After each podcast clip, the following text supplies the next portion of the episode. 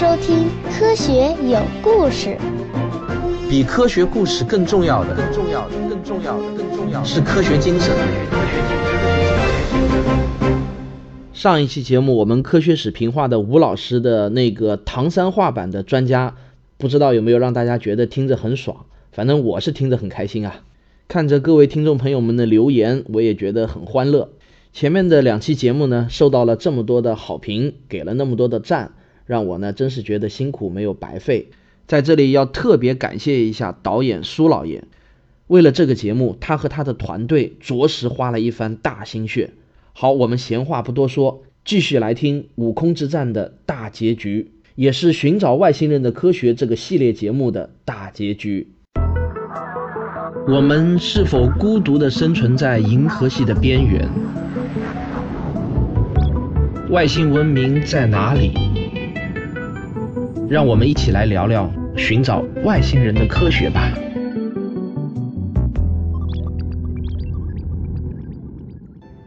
巨大的日耳从恒星的表面喷流而出，每时每刻都有数不清的爆炸在恒星表面发生。日耳爆发的频率和数量都远远超过了汪若山熟悉的太阳。这些无数盛开的日耳，使得这颗恒星看起来更像是一朵盛开的向日葵。这是一颗异常活跃的恒星。王若山感受到时间的飞快流逝，恒星盛开的向日葵花瓣逐渐变小，变稀疏。这颗恒星正在从活跃变得平。当日耳爆发的频率和数量变得可数之后，这颗恒星的表面出现了第一个深坑。恒星的表面物质就像瀑布一样往深坑中跌落，很快就填满了这个深坑。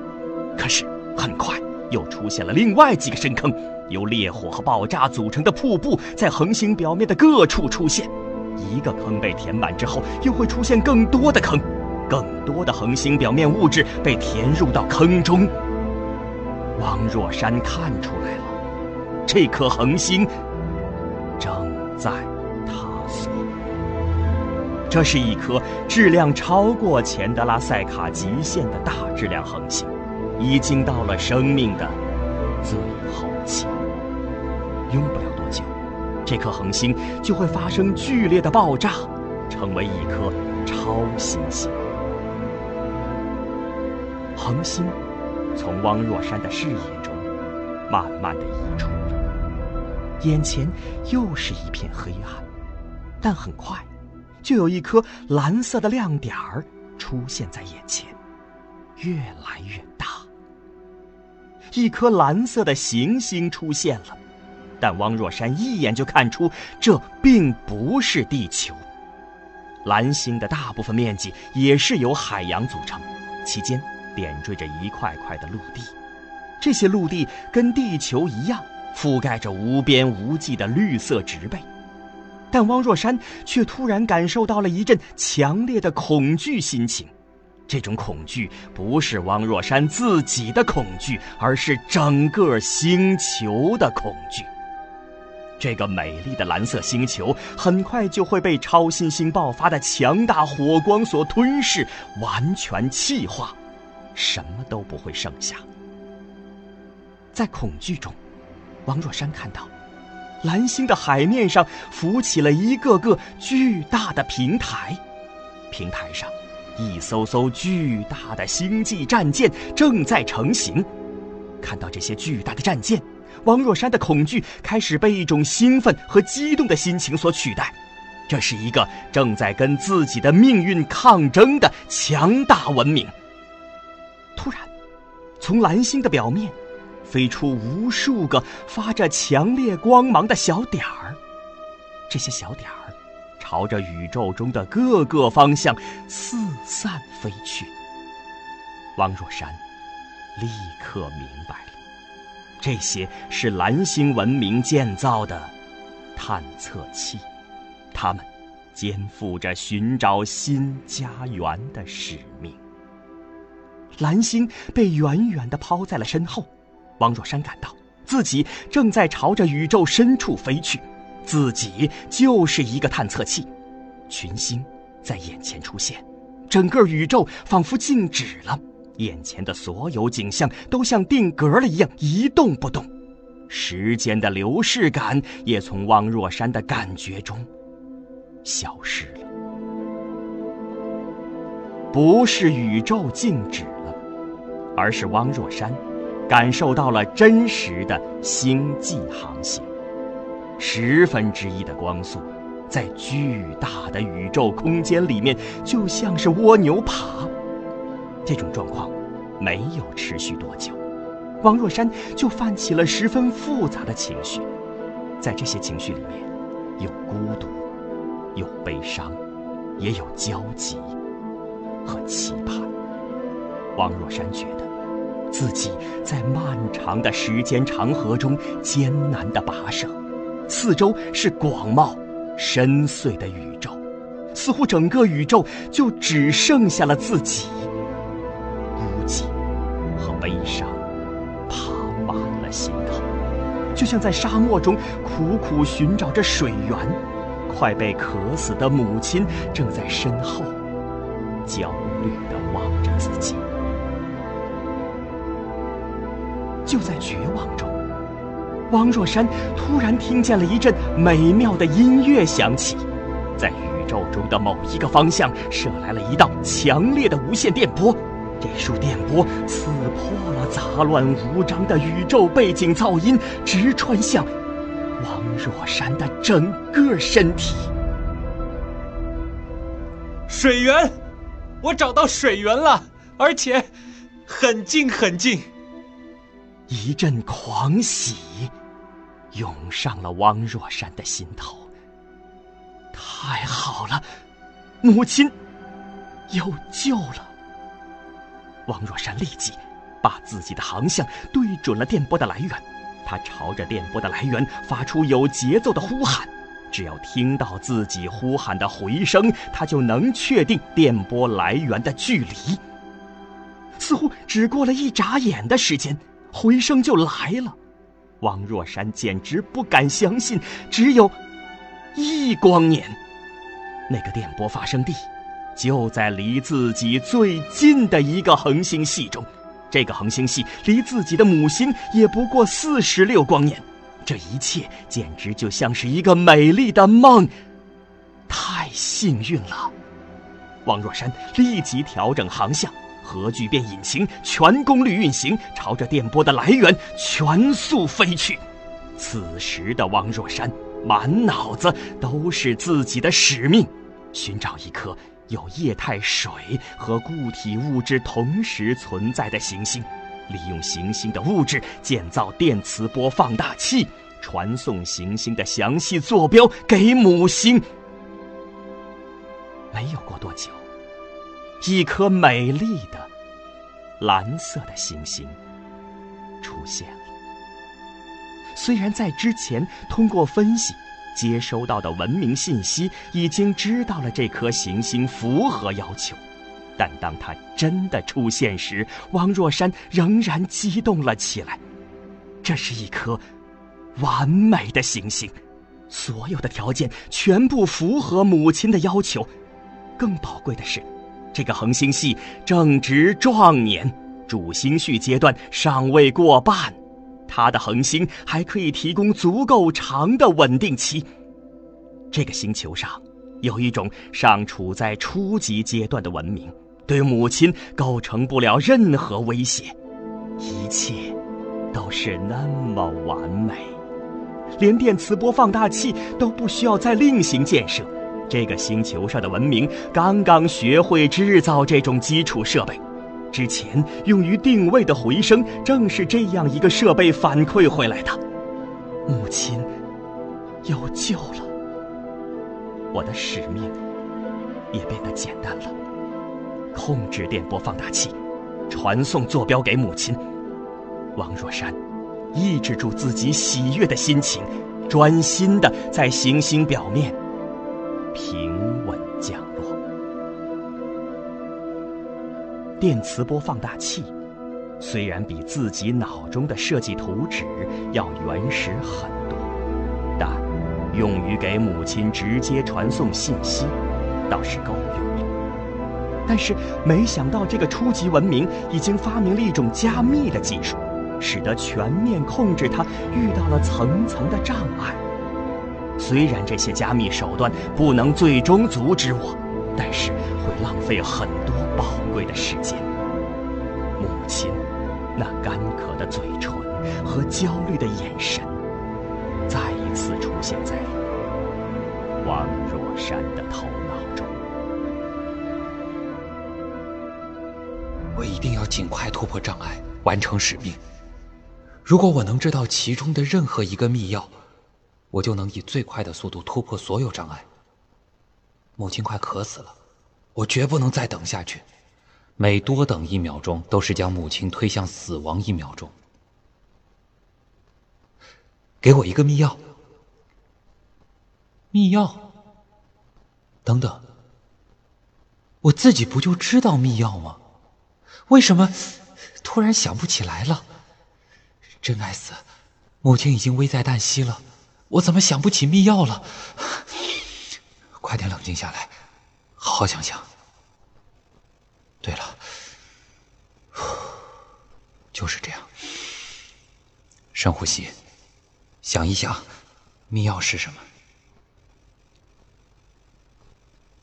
想起来了，是“欲穷千里目，更上一层楼”。汪若山。猛然间睁开了双眼，他看到方寒和同事们在远处惊恐的望着自己。黑蛇已经松开了自己，滑到了主控电脑的屏幕前，像一根柱子一样一动不动的立在那里。不好，密钥被偷取了。悟空上空的激战还在进行，一架接一架歼二十、歼十战机从好几个机场呼啸着起飞，直奔悟空而去。无法用雷达锁定敌机的情况下，唯一能采用的攻击手段只剩下了近距离格斗。准战武器分钟的时间内。人类的五十架战机全部被撞毁，仅有一半的飞行员。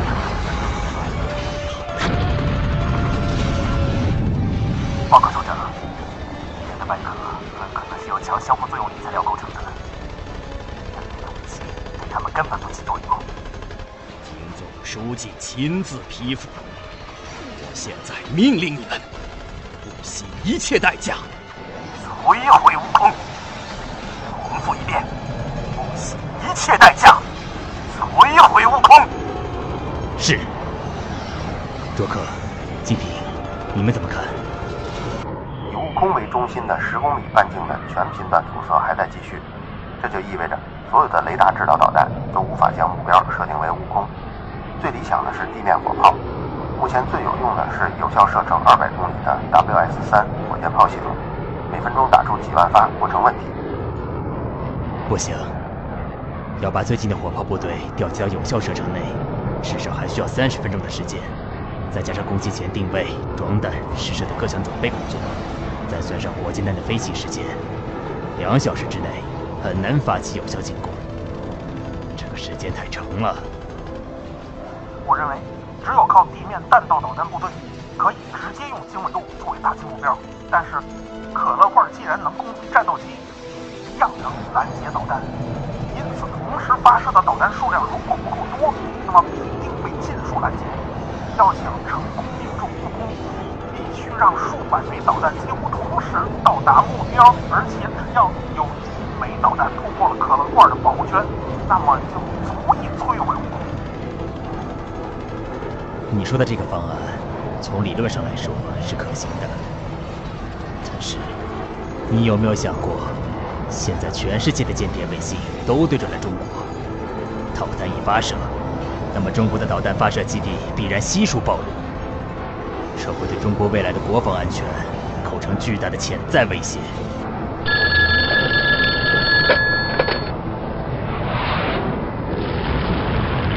是，首长，我明白了，人类利益高于国家利益。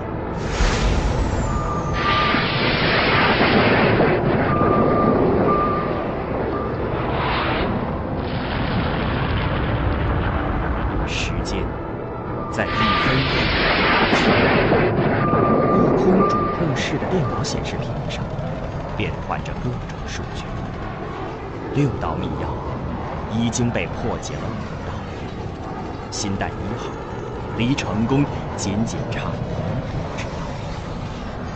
在指挥部的大屏幕上，一个醒目的倒计时在跳动，这是距离导弹打击的剩余时间。此时，已经只剩下最后一分钟。修长的弹道导弹，拖着长长的尾迹，的四面八方呼啸着飞来。总共一百四十六枚导弹，此时已经几乎组成了一个个的同心圆分布。他们将在三十秒的误差之内同时抵达目标。就在此时。十六个可乐罐突然发出了巨大的轰鸣声，那声音大的几乎可以把人的耳膜震破。所有人都捂住了耳朵。每个可乐罐的引擎发出的蓝色光芒亮度陡然间增加了数倍，分成十个方向，以不可思议的高速冲了出去。巨大而密集的爆炸声就如同滚地雷一般的响了起来。悟空上空的图像通过卫星传到了指挥部的大屏幕上，只见悟空上空出现了一个巨大的火圈儿火圈的中间穿插着蓝色的光芒。不过，这个火圈正在一点点的缩小，火圈的圆心正是悟空那巨大的抛物面天线。猎犬小组的专家非常紧张，他们显然没有预计到可乐罐的机动性能比之前突然增加了好几倍。原以为足够的导弹数量，现在看起来非常悬。就在此时，大批的歼七战斗机也抵达了火圈的外围，距离悟空的天线只有不到四十公里了。哪怕只要有一架战斗机突入到悟空的上空，也足以摧毁悟空的天线和主控室。中所有的人都紧张地望着大屏幕的实时卫星影像。此时，他们除了祈祷之外，也帮不上更多的忙了，只能靠战斗机飞行员的勇敢和牺牲精神。这时候的火圈已经缩小到了二十公里半径，整个天空都被巨大的火光和爆炸染成了红黑色。敌人此时显然在奋力抵抗，但是仍然阻止不了火圈的继续缩小。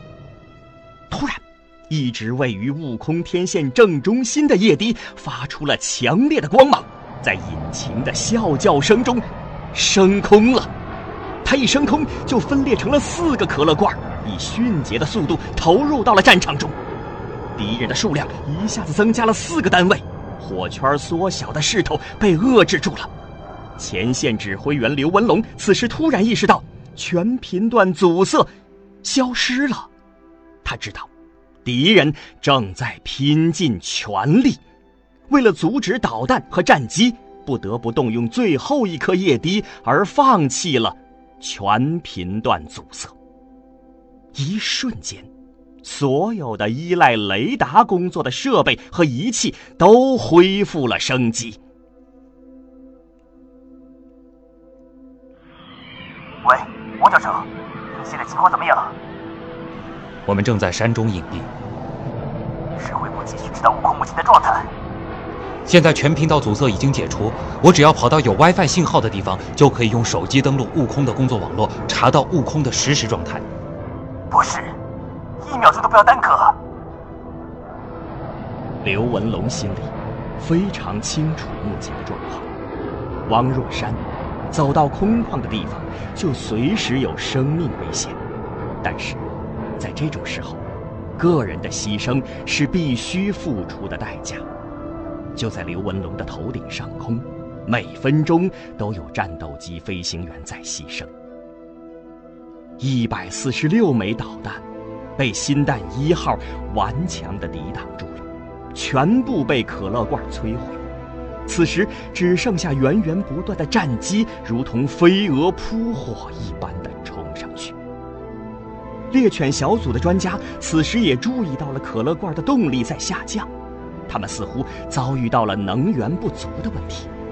二十个可乐罐已经把自己的防御圈缩小到了约五千米半径，对于在这个防御圈之外的战机，一概不予理睬。此时，雷达制导的导弹系统已经可以工作，指挥部命令战斗机把所有的机载导弹全部打向悟空。现在必须保持高密度的火力牵制，绝不能让新弹一号重新实施全频段阻塞。一时间，从几十架战斗机同时打出了上百发对地导弹，二十个可乐罐高速绕圈飞行，发出巨大蓝色亮光的引擎尾迹，组成了一个蓝色的保护罩。导弹打在这个罩子上，迸发出一朵朵的火花。刘参谋长，最后一道密钥已经被星弹一号突破。悟空已经全部准备就绪，随时都可以开始发射信息了。必须要快，不惜一切代价摧毁悟空。同志们，你们代表的是全人类，你们现在维护的是全人类的生命安全。不惜一切代价摧毁悟空，把所有能发射的导弹全部打出去，用你们的战机做最后一枚导弹。有弹射逃生的机会，不要错过。珍惜自己的生命，行动吧！收到，明白，收到。让孩子们记住我的名字。我知道该怎么做。突然，令人震惊的一幕发生了：二十个可乐罐突然拖着蓝色光芒的尾迹，垂直的朝天上飞了上去，在上升飞行的过程中合为一个整体。新蛋一号的这个行动来得十分突然，有几架战机已经来不及拉升，随着几枚导弹一头冲向了悟空的天线。好在飞行员在关键时刻弹射了出来。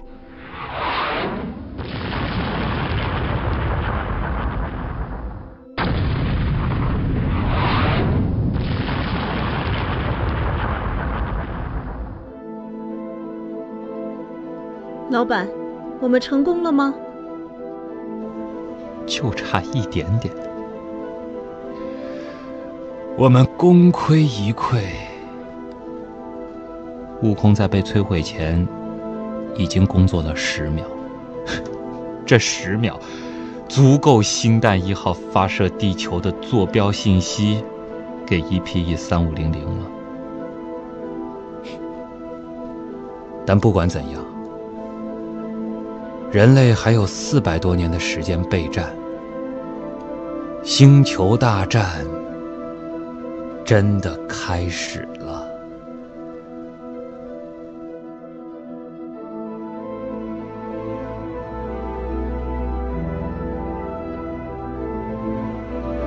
此役，中国空军损失战机一百零六架，牺牲六十七名战斗机飞行员。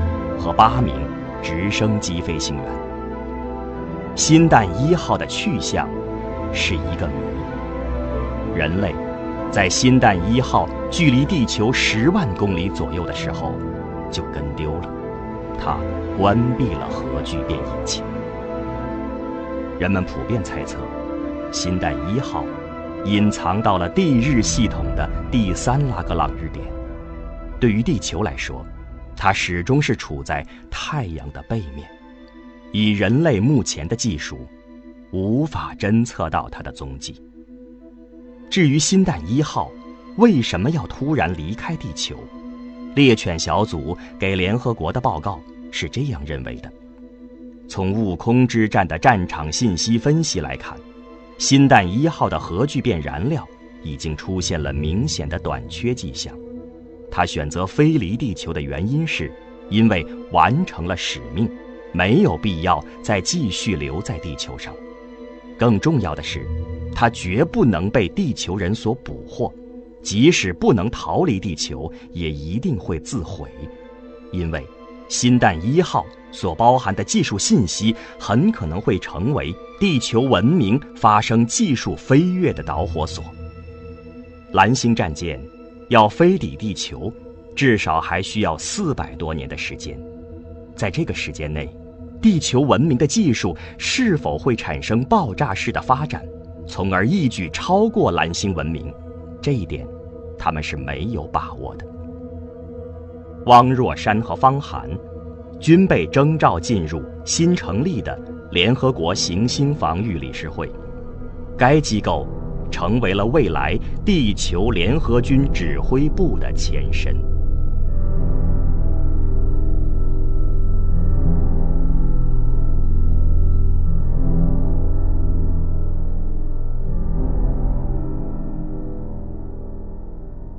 好的，谢谢所有参与这次广播剧的演员，你们辛苦了。我要向大屁股老鼠哈哈笑、温柔的杰克、旭东、卓老板及其夫人、谷歌古典的谷歌、吴金平老师、沉浮粉碎机的谦哥、喜马拉雅的小编阿金、王木头讲科学的王木头、喜马拉雅第一娱乐主播夏春瑶。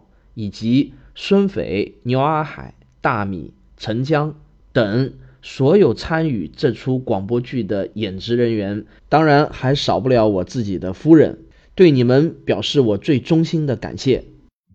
我是卓老板，我是吴金平，我是汪杰，我是旭东，我们是科学声音。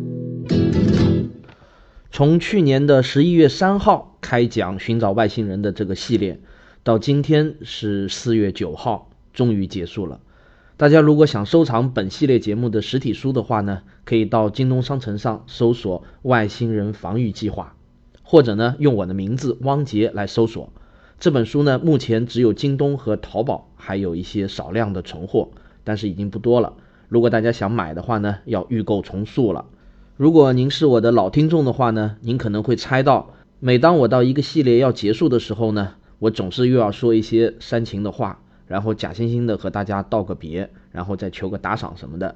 是的，被你猜对了。现在呢是二零一七年的四月九日的凌晨，我住在北京三里屯的一个汉庭酒店。昨天白天呢，我刚刚在中国科技馆完成了一场演讲。今天下午在延吉邮书店还有另外一场演讲和签售。我一会儿呢还得把演讲的 PPT 给做出来。大家可能会觉得我挺辛苦、挺累的，但其实啊，我很快乐。我终于成为了一名全职的科普作家，我可以把自己的每一分钟都用在我热爱的事业上了。这个世界上有这种幸福的人其实真不多，这个幸福是你们赐予我的。如果不是有那么多的听众愿意买我的书、买我的收费节目、给我打赏，我想我肯定是享受不到这份幸福的。为了报答你们。我要将自己的余生都奉献给科普事业。我的精神导师阿西莫夫曾经说过，希望自己死的时候，脸埋在键盘上，鼻子夹在两个打字键的中间，因为写作就是他全部的生命。我想，我恐怕永远也到不了先生的这种境界，但是先生的理想却是我前行的目标。我在《时间的形状》一书的后记中说。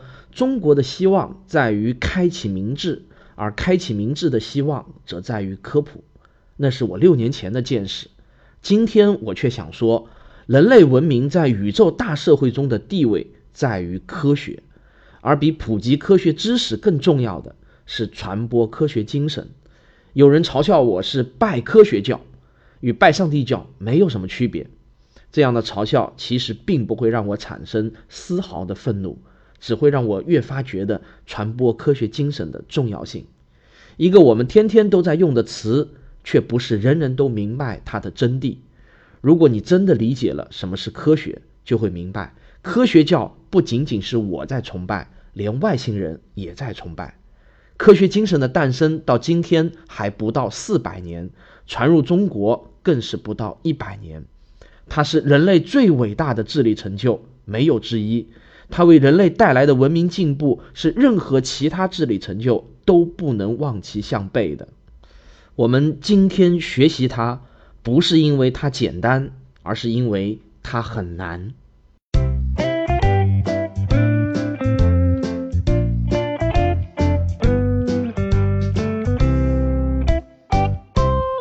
好了，从下周开始呢，我将为大家开讲一个全新的系列。